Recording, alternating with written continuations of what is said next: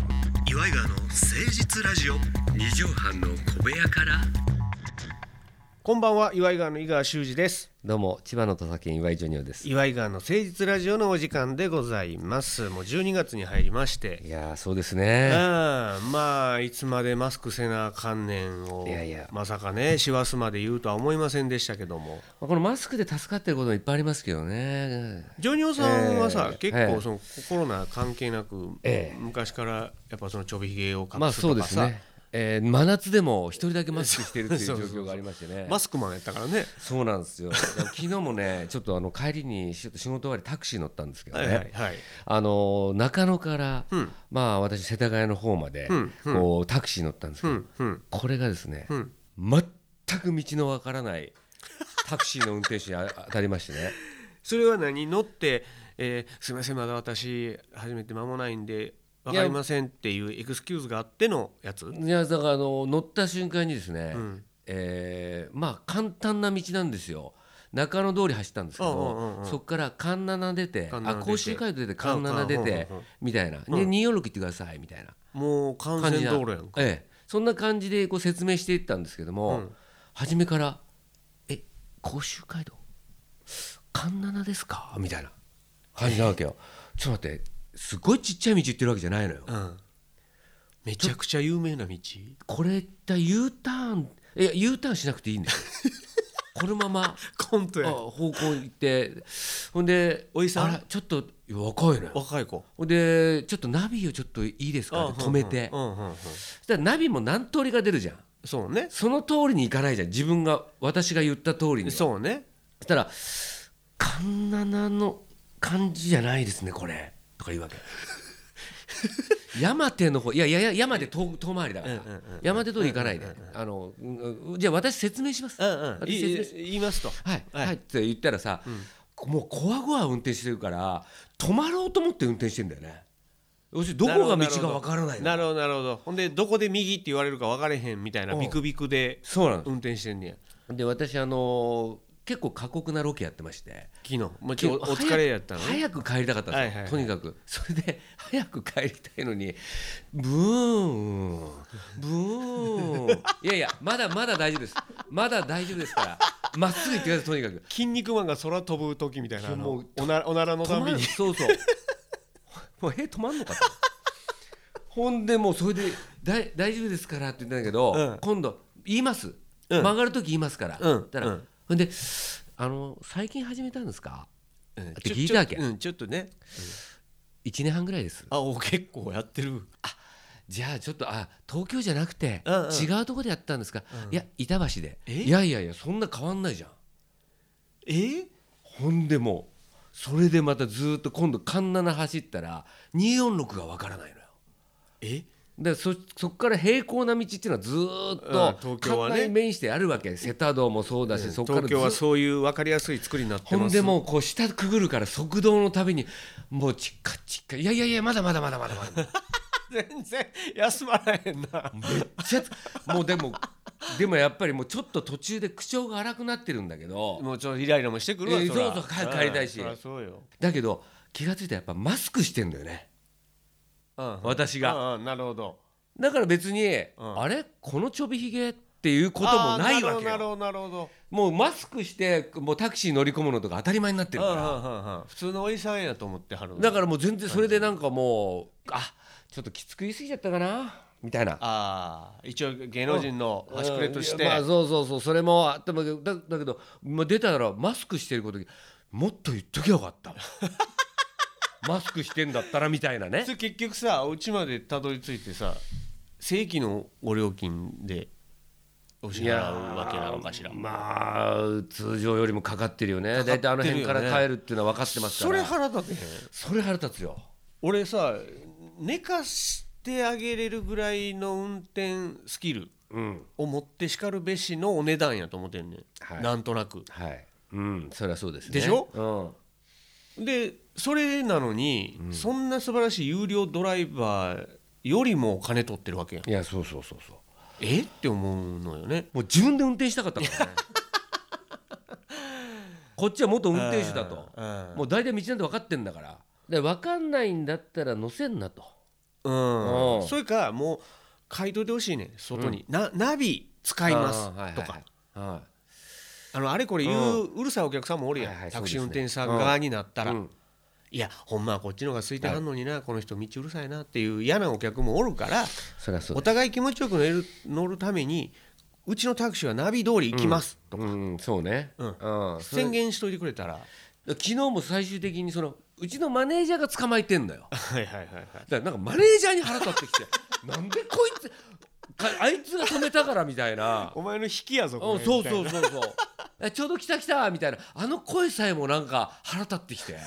あちょうどちょうどちょうど来ました来ましすごいなたみたいな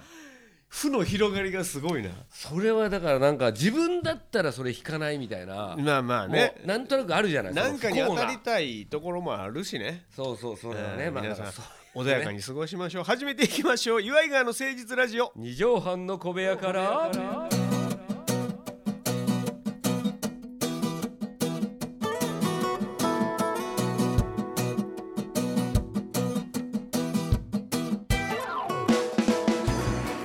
この番組は都内某所のとある2畳半ほどのスタジオから週の初めの月曜頑張った皆さんに今一度火曜日から踏ん張っていただくために岩井川が誠実にお送りするとってもナイスな番組です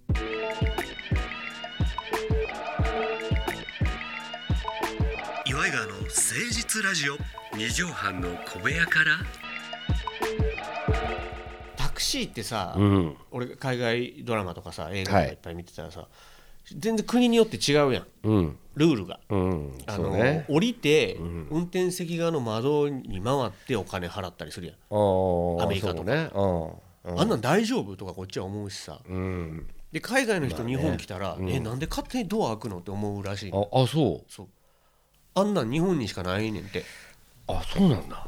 昔それこそ京都のやつなんてね降りてわざわざあドア開そうそうけてくれてたんっていうのもあったし、うんまあ私もねあの今は言えないですけどもあの弟子がいた時は、ええあの軽自動車のドアを後ろに乗ってる私のドアをこう開けてフジテレビに行ったりとかしてましてねで軽自動車ならではのあのドアの閉まる音バーンってやつねでけ警備員がなんかそれ見て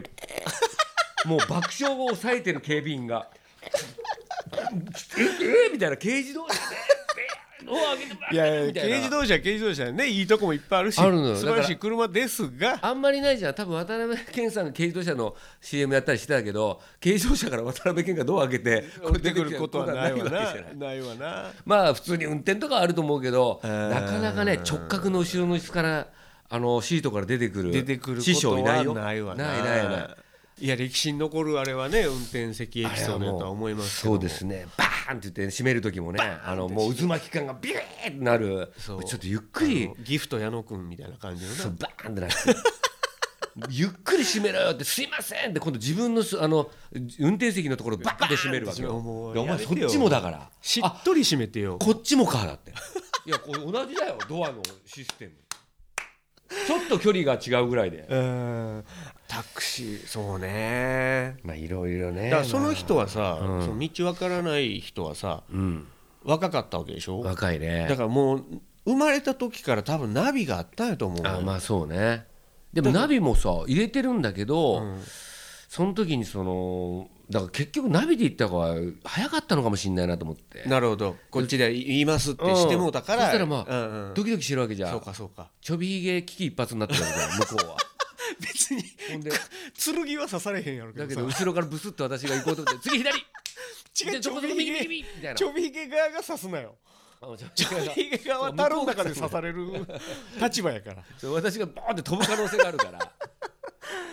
だからねそれはだからき、まあ、向こうもそドうキドキだかしらながら運転したのかもしれないけどねナビで運転するのが当たり前になってる世代がタクシー運転手になったっていうことやと思うよ時代的にでもほら俺らの若い頃は電話番号必死で覚えたやん覚えたねうんうん、実家やったし、うん実家の電話番号を一生懸命覚えたり、うん指が覚えてたりとかさ、うんなんかそんなまあ、歌があったりとか、そんなんあったけど、うん携帯の普及で電話番号を全く覚えんようになったやんか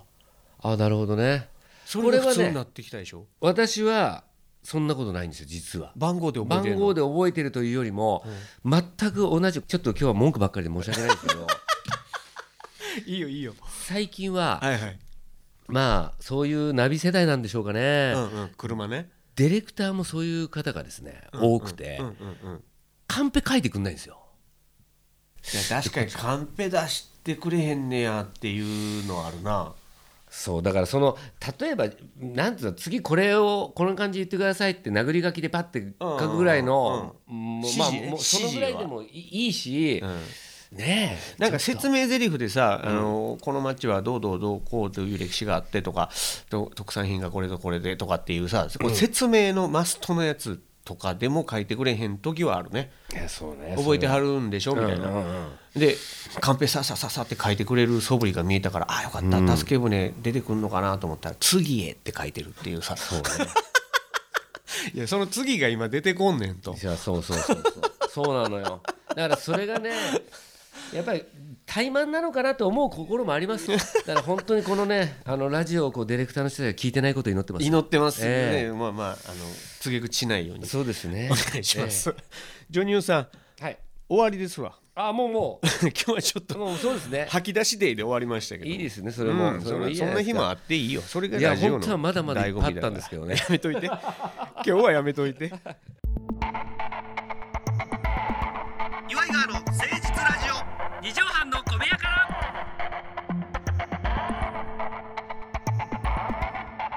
えージョニオさん12月7日のまとめの一句の方をいただきたいなと思っておりますよ師走の最初の放送でございますねそれではジョニオさん12月7日まとめの一句お願いします師走だが、うん岩井ジョニオ、文句の叫び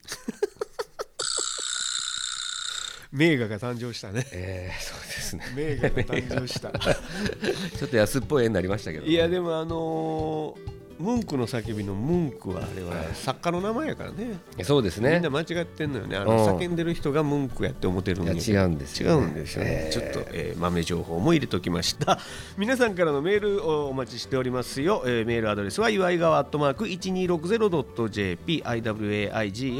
アットマーク 1260.jp までお寄せください皆さんもストレスはね小出しにして、えー解消していただければなと思います、 Yes, it is はいということでここまでのお相手は祝いがわの井川修司と岩井ジョニオでしたまたねママチェック